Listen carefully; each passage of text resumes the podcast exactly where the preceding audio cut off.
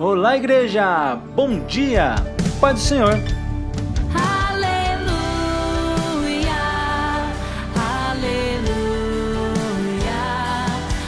aleluia, aleluia,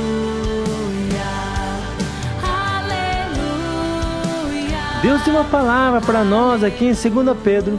2 Pedro 1,3 está escrito assim: Porque à medida que vocês o conhecerem melhor, ele lhes dará, por intermédio do seu grande poder, tudo quanto vocês necessitam para viver uma vida cheia de piedade e santidade. Ele nos chamou a sermos participantes da sua própria glória e a sua virtude. Aqui Pedro está ensinando a igreja de que não há dificuldade em ter uma vida de santidade, uma vida de piedade, uma vida que agrada a Deus.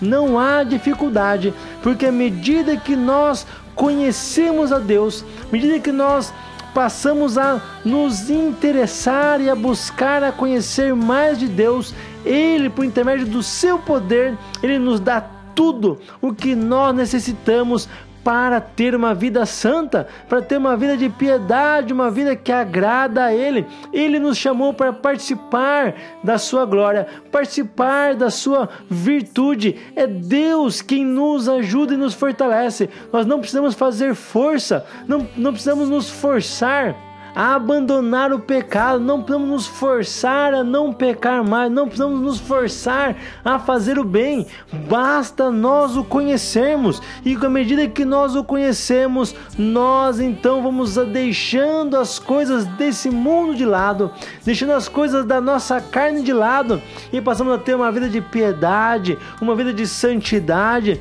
uma vida baseada na Sua glória e na Sua virtude. É Deus em nós, é Deus Deus por nós, é Deus conosco. É somente através dele que nós conseguimos viver uma vida santa.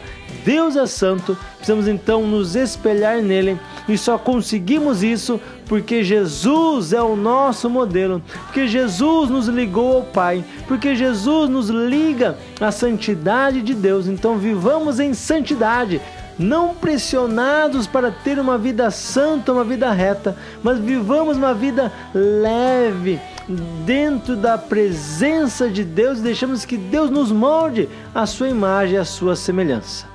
Que Deus te abençoe, abençoe a sua casa, a sua vida e a sua semana, e esteja sempre ao teu lado e sempre te acompanhando e te fortalecendo em Cristo Jesus.